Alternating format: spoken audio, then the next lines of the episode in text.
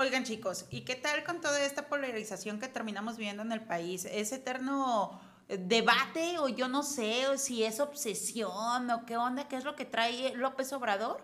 Que como que quiere terminar así como que con un cuchillo dividiendo al, al país de una manera súper drástica, o se siente Moisés separando los mares, y son los fifís contra los chairos, este, y un montón de cosas en las cuales, o si eres aspiracionista, este, etc, etc, etc, ¿no? Y, y lo que él termina diciendo, termina condenando a quien no está en su gracia y termina enalteciendo a con el que él está de acuerdo.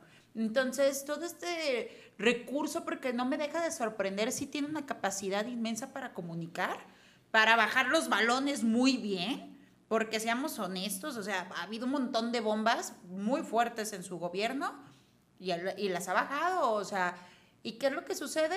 Pues lo único que termina haciendo es que los mexicanos no nos sintamos un solo equipo, que somos los mexicanos y que nos sintamos prácticamente un equipo dividido del otro. Sí, totalmente. ya te dividiste. Sí, mira, yo... Ya te sentiste separado. Exactamente, ya me, sentí, dividido porque lo que yo creo es que obviamente es una estrategia que le sale muy bien. Creo yo que es un, un caldo de cultivo para un el tema Sí, claro. O sea, creo que al final lo, para que un populismo crezca y sea exitoso, tiene que polarizar y tiene que dividir. Y creo que lo está haciendo bastante bien, porque si no, ¿de dónde emergen estas fuerzas? Lo grave, creo que ya llega a mencionar otros datos que son increíbles, que son insostenibles. Son sus datos. Que son sus datos, o sea, y, y, tal vez el, el, Banco de México da unos datos de inflación y salen en la mañana y dicen, no, esto no es cierto, yo tengo otros datos, la inflación es esta.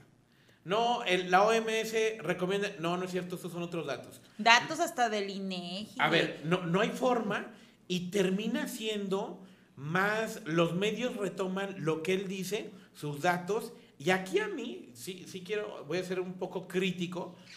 Yo no veo a un partido, a ningún partido, o inclusive una asociación, haciéndole una contramañanera. ¿Saben?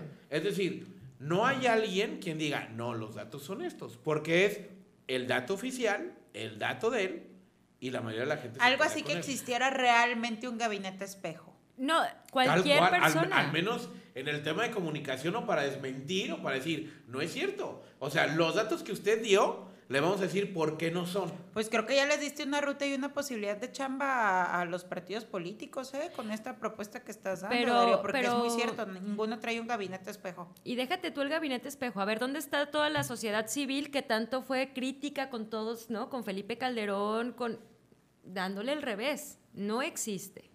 ¿No? No solamente los partidos políticos, no ¿Crees que no existe la, participación ciudadana o, No, más bien, no, no, no entiendo no hay eco. No hay eco, que yo creo que también es muy buen punto eso, ¿eh? Él es magnífico para traer toda la imagen para marcar la agenda pública, para voltear y decir, a ver, miren, esta es la agenda de la semana, vamos a hablar... Como las abejas hacia la miel. Sí, claro, y vamos a hablar de los neoliberales.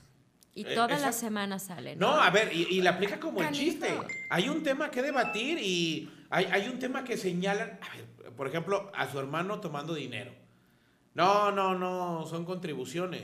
Pero ahorita que dicen que lo de es dinero. Como León a ver, y, y, no hay nadie que salga y le haga un contraste ni siquiera en los datos. Y como también dice Itzi, la sociedad organizada. A ver, es un tema de medios y yo no lo dejaría tan ahí. Creo que no ha habido una oposición, y ahora no hablo de partido, sino social, que le entre al mismo nivel en redes sociales donde sea otra fuente. hagámoslo sincero, ¿qué fuente después de la mañanera uno puede consultar para ver si lo que dijo es cierto. No hay. No, siempre terminas checando la mañanera para ver de qué temas se, desglosaron o se desdoblaron en el transcurso y, del día. Y los coloca muy bien. Entonces, creo que al final, y creo que en verdad sí, sí como dice Miriam, hay que dejar esta, esta tarea.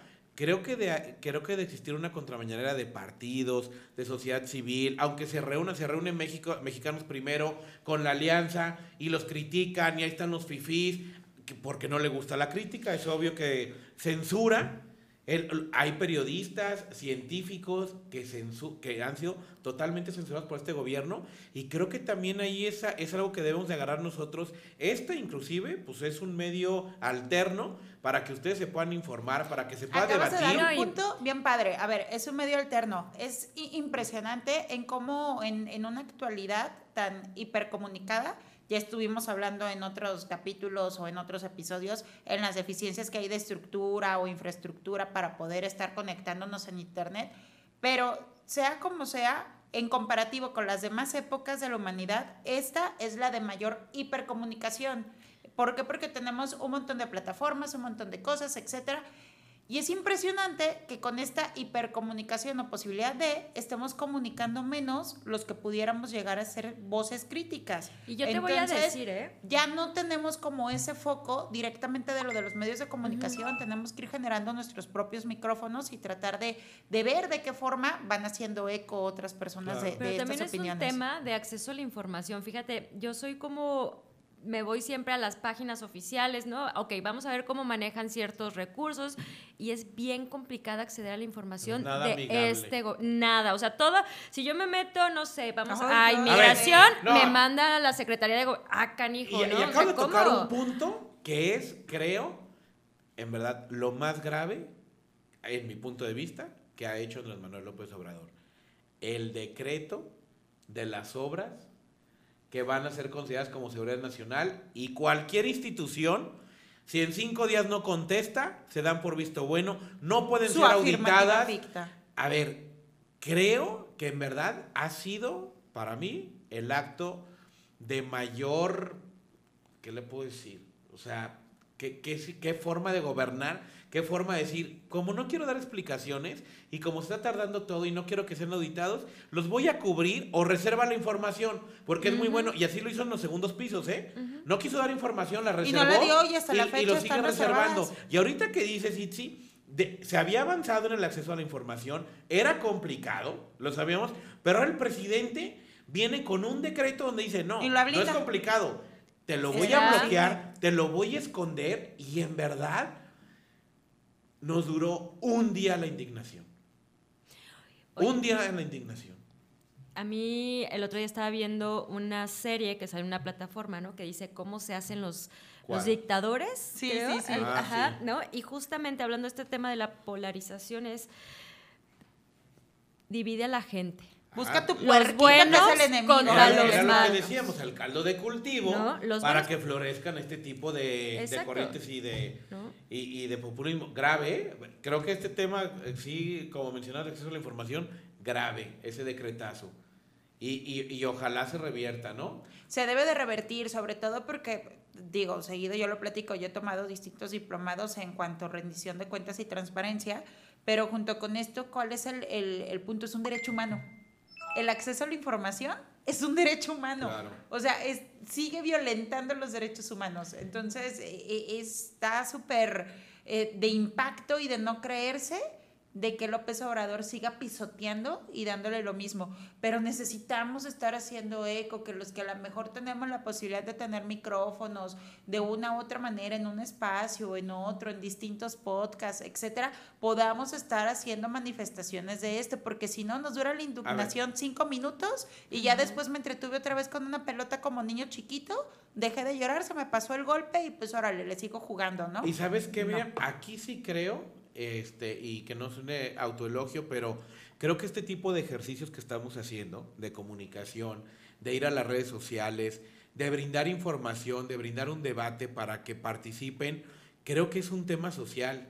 Entonces sí creo que al menos en este caso, en el, en el PRI, se están destinando ciertos recursos para que podamos hablar de estos temas, que no lo retoman los medios de comunicación, y creo que invitemos a la sociedad, incentivemos a que se participe de una manera informada. ¿Por qué? Porque estos temas de posverdad hacen que ya no vayamos a la fuente de origen, como decía Itzi. Entonces, ojalá lo que debatamos aquí, si están o no de acuerdo con lo que decimos, si están o no de acuerdo que se deben de hablar sus temas, pero lo importante es que se hable, que se participe y creo que es el primer paso para la participación política, que se tenga la información, que se argumente, que tengamos fuentes de datos y que tengamos un micrófono donde podamos decir lo que pensamos, pero partiendo de un dato y donde no hay cobertura, ustedes si les gusta este contenido, que ayuden a compartir o bien que se vengan, escríbanos y que tengan un lugar y un micrófono, porque es justamente lo que ofrece Aquí Explosión al tienen un aire. lugarcito. Aquí hay un lugar para que vengan, para que defiendan un punto, para que defiendan al gobierno o para que lo ataquen, pero con información, con datos, que realmente la participación política sea madura, que como sociedad empecemos a avanzar a una sociedad informada y Una que brinde los sociedad contrapesos. más informada Exacto. es menos manipulada. Exactamente. Entonces, ojalá esta contribución, mucho o poco a donde lleguemos, sea este granito de arena que tenemos que empezar a contribuir y que más allá que hay material, que se vuelve viral, que se vuelve sencillo, que es bailar, también hay que recurrir a este tipo de programas donde en verdad se debate, donde a veces puede que sea aburrido, pero son temas que nos impactan en la vida diaria y que hay que hablar de ellos.